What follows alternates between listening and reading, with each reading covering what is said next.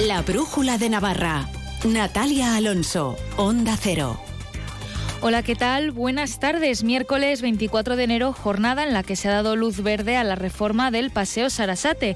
Después de años de retrasos y de intentos fallidos, el nuevo equipo de gobierno acometerá la reurbanización pendiente del paseo, dando comienzo así a la segunda fase de la amabilización del centro de Pamplona. Y sigue centrando también el debate político la negociación de los presupuestos en los municipios gobernados en minoría con UPN, tras la instrucción de la dirección regionalista de no sentarse a negociarlos con el Partido Socialista Navarro tras la moción de censura en Pamplona. Son las 7 y 20. Comenzamos. Avance informativo. Espacio patrocinado por Caja Rural de Navarra. Caja Rural de Navarra. Siempre cerca. La negociación de los presupuestos en los municipios gobernados en minoría con UPN sigue centrando el debate político tras la instrucción de la dirección regionalista de no sentarse a negociarlos con el PSN tras la moción de censura en Pamplona. Si ayer la secretaria general y presidenta del Partido Socialista, María Chivite, tendía la mano para aprobarlos, hoy su número dos, Ramón Alzorriz, ha acusado a Esparza de hacer chantaje a las alcaldesas del Valle de Hues, Barañain y Estella. El secretario de organización del PSN, Ramón Alzorriz, ha confirmado que ayuntamientos gobernados por UPN sí quieren quieren acordar los presupuestos municipales con socialistas y considera que esta presión que ejerce Javier Esparza se la está ejerciendo a los ciudadanos y ciudadanas de esos municipios. Yo creo que ese chantaje o esa presión que quiere ejercer Javier Esparza se la está ejerciendo a los ciudadanos y ciudadanas de, esos municipios y no al Partido Socialista. El Partido Socialista, sus prioridades son la ciudadanía de sus municipios y para ello va a trabajar de la manera en que se nos deje trabajar, no un cheque en blanco, pero sí un convencimiento de que eh, las necesidades las tenemos que trasladar a las propuestas políticas. Si en el Parlamento las cuentas se aprobarán gracias a Bildu, en el Ayuntamiento de Pamplona los presupuestos presentados por Bildu los votará a favor el Partido Socialista Navarro. Marina Curiel, portavoz en el Ayuntamiento de Pamplona, sostiene, no obstante, que serán exigentes. Desde el PSN estaremos atentos a analizar el proyecto presupuestario desde el rigor, la responsabilidad y el compromiso para incluir proyectos y acuerdos que respondan a los retos y a las necesidades de los pamploneses y de las pamplonesas, que son el protagonista municipal de la gestión municipal. Polémica entre la Diputación Foral de Guipúzcoa y el Gobierno de Navarra después de que el consejero de Medio Ambiente José María Yerdi acusara a la Diputación Vasca de remitir a la planta de residuos de Artajona de modo ilegal unas 5.500 toneladas de lixiviados enviados desde la incineradora de Zubieta. Yerdi hablaba de constantes expedientes con esta planta que ha sido clausurada. Las deficiencias detectadas han supuesto que esta instalación se le hubiera modificado su índice de riesgo pasando a tener una periodicidad de inspección bianual. La instalación ha sido objeto de considerables visitas que han derivado en varias sanciones, varios expedientes sancionadores en los últimos años. El diputado de Sostenibilidad de la Diputación Foral de Guipúzcoa, José Ignacio Asensio, ha acusado al Gobierno de Navarra de difundir falsedades. El Gobierno de Navarra es el único responsable de que se dé cumplimiento a la ley y a los artículos citados, así como a la revisión de toda la información recibida por parte de COFE. Si ha habido alguna dejación de funciones, no ha sido ni por parte de la Diputación Foral de Guipúzcoa, ni por parte del Consorcio de Residuos de Guipúzcoa, ni por supuesto por este diputado. Y quiero dejar claro que no se ha recibido ni en el consorcio ni en GHK ninguna comunicación ni de la empresa ni del Gobierno de Navarra. Y hoy han dado luz verde a la reforma del paseo de Sarasate. Después de años de retrasos y de intentos fallidos, el nuevo equipo de gobierno acometerá la reurbanización pendiente del paseo, dando comienzo así a la segunda fase de la amabilización del centro de Pamplona. Se basa en la peatonalización del paseo, dando prioridad al peatón en todo el ámbito y con una urbanización al mismo nivel en plataforma única y completa. Se pronunciaba al respecto el concejal delegado de Desarrollo Sostenible y Proyectos Estratégicos, Borja Izaguirre. Como ven, no se trata solo de volver a convertir Sarasate en un punto de encuentro para la ciudadanía en vez de una barrera entre barrios, se trata de que su recuperación sea el inicio de un proyecto más, mucho más ambicioso que sitúe Iruña a la vanguardia de las ciudades verdes y sostenibles. El presidente de la Cámara de Comptos, Ignacio Cabeza del Salvador, ha presentado en el Parlamento el informe del órgano fiscalizador sobre el sector público local correspondiente a 2021. Considera que son necesarias medidas de racionalización en el mapa local mediante el desarrollo de la Ley de Administración Local. Milagros Bidondo. Desde el punto de vista financiero, señala que las entidades locales presentan una situación saneada y se han recuperado los principales indicadores a niveles previos a la pandemia. Cabeza del Salvador destaca que el 70% de los ayuntamientos navarros tienen menos de 1.000 habitantes, representando apenas el 8% de la población. Esta reducida dimensión implica, a su juicio, unas consecuencias negativas implica unos recursos limitados, lógicamente, y también la carencia de una estructura administrativa que soporte eh, la gestión pública local. Eso se traduce en una dificultad para la prestación de servicios públicos con eficacia y eficiencia en términos generales pues hay dificultad para prestar servicios. El presidente del órgano fiscalizador llama a aprobar urgentemente el régimen jurídico del control interno de las entidades locales. También aboga por actualizar y modernizar la contabilidad local y elaborar normas que permitan la consolidación de la información contable. Cabeza del Salvador hace además algunas recomendaciones a las instituciones navarras. Unas dirigidas a la Administración foral y al Parlamento que se incorporen la legislación foral con la debida seguridad jurídica y siempre que esté debidamente justificado el procedimiento de concesión de subvenciones en régimen de evaluación individualizada, también intentamos forzar aún la rendición de cuentas. Proponemos pues que se incremente la retención de fondos. La brújula de Navarra, Onda Cero. En otro orden de cosas, el Consejo del Juego de la Asociación de Ayuda y Prevención de la Ludopatía Navarra considera que las medidas que recoge el reglamento del juego de la comunidad son fundamentales para prevenir la ludopatía. Idéntico plazo tienen las empresas para adaptar o sustituir las máquinas de apuestas deportivas tanto en locales de juego como en hostelería para que permitan identificar a la persona. Amaya Matrian, psicóloga de Aralar, se felicita por ello. Se va a establecer en todos los locales físicos y en las máquinas de apuestas deportivas que están en la hostelería. Lo que permite es que tanto las personas menores de edad no puedan acceder a jugar, ni las personas que por decisión propia se han registrado en la autoprohibición de Navarra. Y la película navarra Robot Dreams está nominada a Mejor Película de Animación en los Oscar, que se celebrará el domingo 10 de marzo en el Teatro Dolby, en el Paseo de la Fama. Robot Dreams tuvo su estreno mundial en el Festival de Cine de Cannes el 21 de mayo de 2023 y recibió el premio a la Mejor Película en el Festival Internacional de Cine de Animación de Annecy. Unas nominaciones y unos premios que costaron mucho tiempo de trabajo, gran parte aquí, en Navarra. Y Navarra también está presente un año más en la Feria Internacional de Turismo FITUR, que se celebra desde hoy hasta el domingo en Madrid con el lema Otro Turismo y hace una apuesta firme por la sostenibilidad, la ecología y la inclusividad con la oferta cicloturística como producto estrella. Este mediodía ha tenido lugar la presentación a medios de comunicación especializados del turismo en bicicleta de Navarra. En otro orden de cosas, San Fermines con o sin toros vuelve ahora al debate. Las palabras de la nueva presidenta de la Federación de Peñas de Pamplona, Raquel Arjol, expresando su preferencia por unos Sanfermines sin toros, han vuelto a traer al primer plano de la actualidad la presencia de los astados en nuestras fiestas. ¿Se entenderían unos Sanfermines sin encierros ni corridas de toros? Es la pregunta que han respondido y en Onda Cero la nueva presidenta de la Federación de Peñas de Pamplona, Raquel Arjol, y el corredor de encierros, periodista y colaborador de esta casa, Chapu Apaozola. Esa es completamente mi opinión personal, no trasciende más allá de eso. Pues eh, yo creo que tenemos que aceptar la diversidad que hay en las fiestas. Hay gente de todas las sensibilidades, todas respetables. Y bueno, también dejar claro que la Federación de, Peñas va a seguir trabajando con la Casa de la Misericordia en este caso. De... Puede haber unos Sanfermines sin toros, puede haber unos Sanfermines sin toros, puede haber unos Sanfermines sin peñas, puede haber unos Sanfermines sin alcohol puede haber unas Sanfermines en los que no haya demasiada gente para no molestar a los que no les gustan las aglomeraciones. Puede haber todas esas cosas. La cuestión está en que no serían los mismos Sanfermines. La previsión del tiempo. Que nos llega de la mano de la Agencia Estatal de Meteorología con Marta Alarcón. Buenas tardes.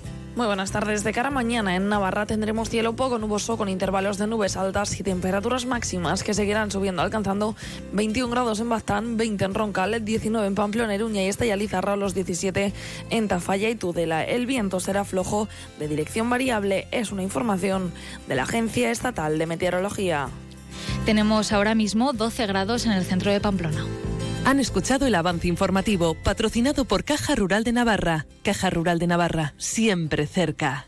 Descubre el plan Disfruta Seguro de Caja Rural de Navarra. Tendrás mayor protección al agrupar tus seguros pagando mes a mes. Dispondrás de ventajas exclusivas, gestor personal, orientación médica y asesoramiento jurídico telefónicos, experiencias de ocio. Disfruta de la vida y confía el resto a Caja Rural de Navarra. Consulta condiciones en cajaruraldenavarra.com. La Brújula de Navarra, Onda Cero. Seguimos en la Brújula de Navarra. Hoy nos acercamos hasta el Centro de Computación del Gobierno Foral con Iñaki Pinillos, director de Nasertic, empresa que se responsabiliza, entre otras funciones, de gestionar el centro de proceso de datos. Iñaki, buenas tardes. Hola, buenas tardes. Encantado de estar con vosotros. ¿Cuál es el papel que tiene Nasertic dentro de este centro de proceso de datos? Bueno, el Nasertic es un ente instrumental de, de Gobierno de Navarra, una sociedad eh, 100% pública y como tal lo que recibe es encargos de, de trabajos de la Administración. En este caso, Nasertic tiene adscrito por el Gobierno de Navarra por, por patrimonio el centro de datos y luego tenemos un encargo de quien tiene las competencias, que es la Dirección General de Telecomunicaciones y Digitalización,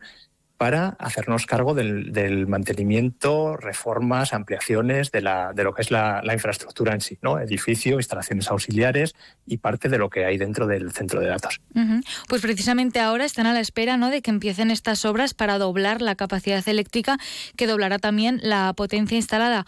¿Cuál ha sido el crecimiento, no sé si nos lo podrías comentar, de la capacidad que se necesitan durante los años para guardar todos esos datos de los navarros? ¿no? O sea, ¿cuánto ocupan ahora mismo los datos de los navarros y cuánto empezaron ocupando? Bueno, pues la verdad, mira, ahí te puedo dar un, ejemplo muy, muy gráfico, ¿no? Tenemos, por ejemplo, los sistemas que, que soportan al Departamento de Economía y Hacienda, donde la información ocupa unos 60 terabytes, lo, lo de los terabytes, lo de menos vamos a quedarnos con las magnitudes, ¿no? 60, y eh, esto es de, muchas décadas, de, de varias décadas de, funcionamiento de este sistema. ¿no?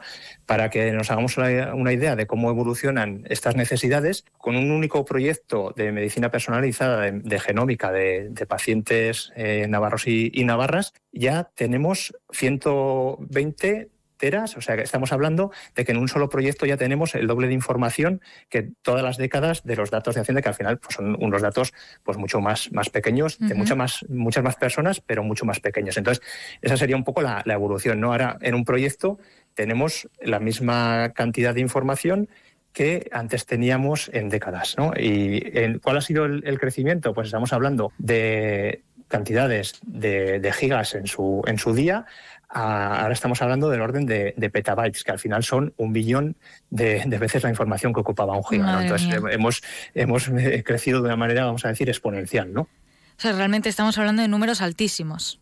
Sí, números, números muy altos. En el momento que se introducen otro tipo de, de aplicaciones, como puede ser la, la imagen médica o lo, lo que comentaba, ¿no? la medicina personalizada o otra serie de, de vídeos o de imágenes que se utilizan para, para diferentes proyectos, ¿no? o temas de, de inteligencia artificial, en, Ujú. en gemelos digitales, otra serie de, de cosas más modernas que oímos ahora la terminología y nos hacemos a la idea de que, que puede suponer, pues las cantidades de, que necesitamos de almacenamiento se multiplican de manera exponencial y luego también las capacidades de procesamiento. Aquí hay dos cosas, ¿no? Una es la capacidad que tienen esos ordenadores que tenemos ahí para procesar información y otra la capacidad que tenemos en discos duros en almacenamiento. Ambas cosas crecen de manera exponencial y con ellas también una cosa que es importante por los consumos de esos equipos, ¿no? Eh, a veces vemos en el centro de datos espacio disponible, pero donde antes teníamos armarios, estos rack que les llamamos nosotros los armarios donde van los ordenadores, los servidores, eh, para que nos hagamos a, a la idea un número también muy, muy significativo. Antes teníamos armarios que consumían 4 kilovatios y ahora vamos a pasar a armarios que pueden consumir hasta 30 kilovatios. O sea, en el mismo espacio físico necesitamos siete veces o por encima de siete veces la potencia eléctrica. Eso lo que nos hace es también tener muchos más requisitos a nivel de acometidas eléctricas, de, grupos de, de respaldo, de baterías, etcétera. Y además de estas obras que quieren doblar la capacidad eléctrica, eh, ¿se está esperando algún tipo de plan de mejora más, de innovación, ahora que la tecnología está avanzando tan rápido? Bueno, ahí tenemos varias inversiones en marcha. Por ejemplo, tenemos un centro de, de supercomputación.